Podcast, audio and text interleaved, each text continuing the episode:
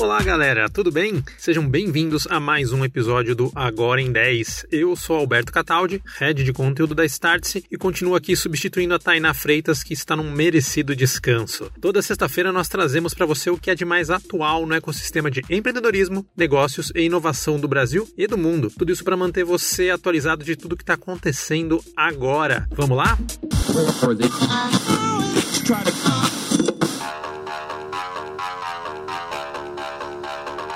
A gente sempre fala sobre a importância da digitalização dos negócios, sobre como as oportunidades de crescimento para as empresas estão tá cada vez mais no mercado online. Mas outra coisa também cresce exponencialmente quando uma empresa se digitaliza: o risco.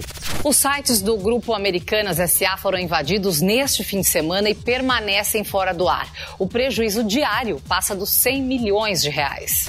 Nesta semana, os sites da Americanas e do Submarino ficaram fora do ar por cerca de três dias. A Americanas SA, que controla as duas empresas, disse num comunicado que suspendeu de forma preventiva parte dos servidores do e-commerce assim que identificou um acesso não autorizado. Oh, em 2021, casos similares atingiram empresas de vários portes, entre elas Renner, JBS, Westwing e Alibaba. O resultado, sempre o mesmo: operação paralisada, alguns milhões de prejuízo e insegurança por parte do consumidor. As tentativas de ataque hackers em sistemas de empresas têm se tornado cada vez mais comuns. No Brasil, cerca de 57% são alvos de fraudes e ataques digitais com frequência. É isso o levantamento feito pela pesquisa Barômetro da Segurança Digital, feita pela Mastercard em parceria com o Instituto de Pesquisa Datafolha. Apesar do alto percentual, apenas 32% das empresas entrevistadas possuem uma área própria de cibersegurança. Mas afinal, o que é a tal da cibersegurança? Incrível! Um hacker. Sou Ace de Bunny. Sai ou te cancelo. A cibersegurança é feita de uma série de ações preventivas e ativas para proteger a integridade digital de uma pessoa ou empresa. A empresa tecnológica especializada na produção de softwares de segurança Kaspersky classifica as ameaças digitais em três categorias. 1. Um, o crime virtual inclui indivíduos ou grupos que visam sistemas para obter ganhos financeiros ou causar interrupções. 2. O ataque cibernético muitas vezes envolve a coleta de informações com motivação política. E 3. Terrorismo cibernético que tem como objetivo minar sistemas eletrônicos para causar pânico ou medo. Conversamos com Stanislau Bassols, gerente geral da Mastercard Brasil, que deu um pouco da dimensão desse problema. De acordo com o um estudo de 2019, Cost of Data Breach Study da Ponemon Institute, o custo médio de uma violação de dados para empresas é de 3,9 milhões de dólares. Segundo Stanislau, esse é um dos principais motivos para fortalecer a segurança digital, fortalecer também o modelo de negócios como um todo, agregando valor para todas as companhias e fortalecendo a confiança dos consumidores e clientes. Quer saber como proteger a sua empresa? o assunto é complexo, mas alguns pontos indicados pela Kaspersky podem ajudar você nos primeiros passos. Primeiro, atualize sempre o software e o sistema operacional seu e da empresa. Tenha um antivírus, use senhas fortes, não abra anexos desconhecidos, não clique em links de e-mails de remetentes ou sites que você não conhece e evite usar a rede Wi-Fi que não está segura em algum lugar público. Mas é importante além.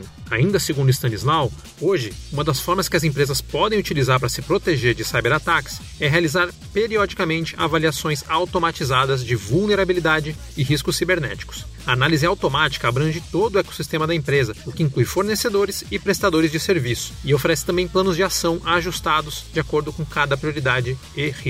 Bom, e como já disse Cristiano Cruel, head de inovação aqui da Start, esteja preparado. A próxima pandemia global vai ser cibernética. Quer ficar por dentro do tema e saber ainda mais? Visita lá na plataforma Startse, app.startse.com.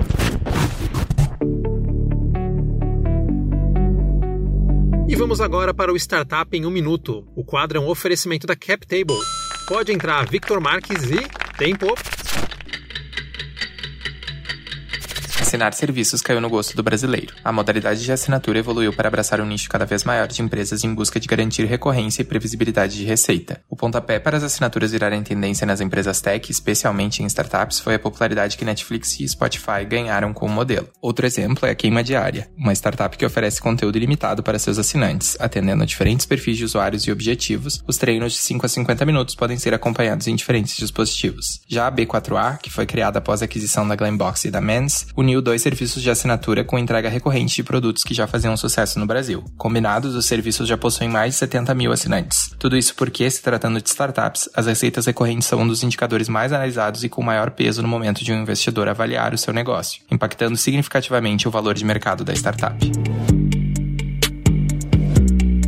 Vamos agora ao número da semana. É quando a gente destaca algum valor que chamou atenção no Brasil ou no mundo. O número da semana é 7,2%. É, é a queda de vendas no setor de eletroeletrônicos em 2021, quando comparadas a 2020. É a primeira vez em quatro anos que as vendas de eletrônicos caem. As fábricas venderam para o varejo 94,1 milhões de aparelhos, segundo a Eletros, Associação de Fabricantes do Setor. 15,8%, a maior das quedas, aconteceu nas televisões.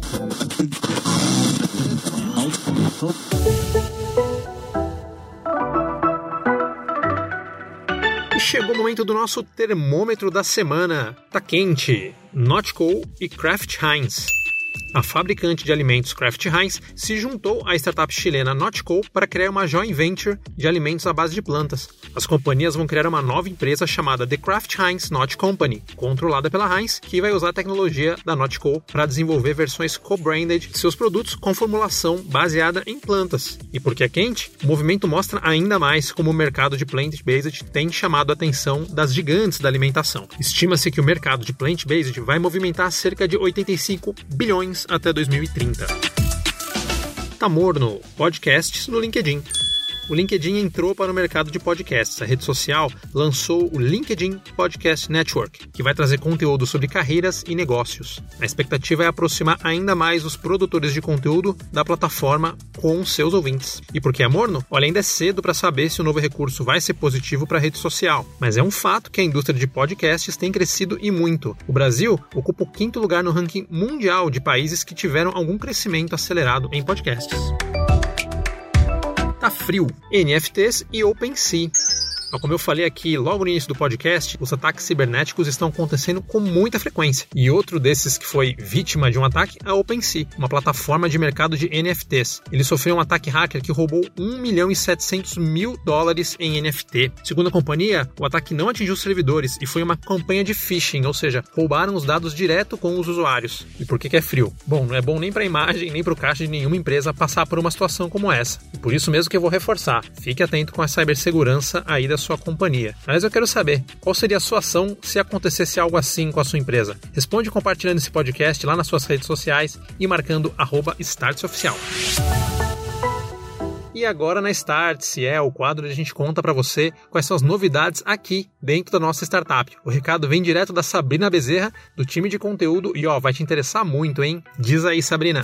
Oi, aqui é a Sabrina Bezerra, jornalista do time de conteúdo da Start. E hoje eu trouxe uma novidade. Lançamos na plataforma Startse o campo de podcast. Agora você pode ouvir em primeira mão os episódios tanto da Startse como de outras marcas do nosso ecossistema, como o Startups e a Morse. Você vai ficar por dentro de tudo o que está acontecendo no mundo da inovação, mercado de startups, carreira e empreendedorismo. E sabe o que também é bacana? Que você consegue navegar pela plataforma Startse enquanto ouve o podcast. E pode também favoritar os episódios para ouvir depois. Está incrível! Corre lá em app.startse.com para conferir na prática. Depois, conte para a gente o que vocês acharam. Faça um post nas redes sociais e marque a gente, arroba Oficial. E é isso, tchau!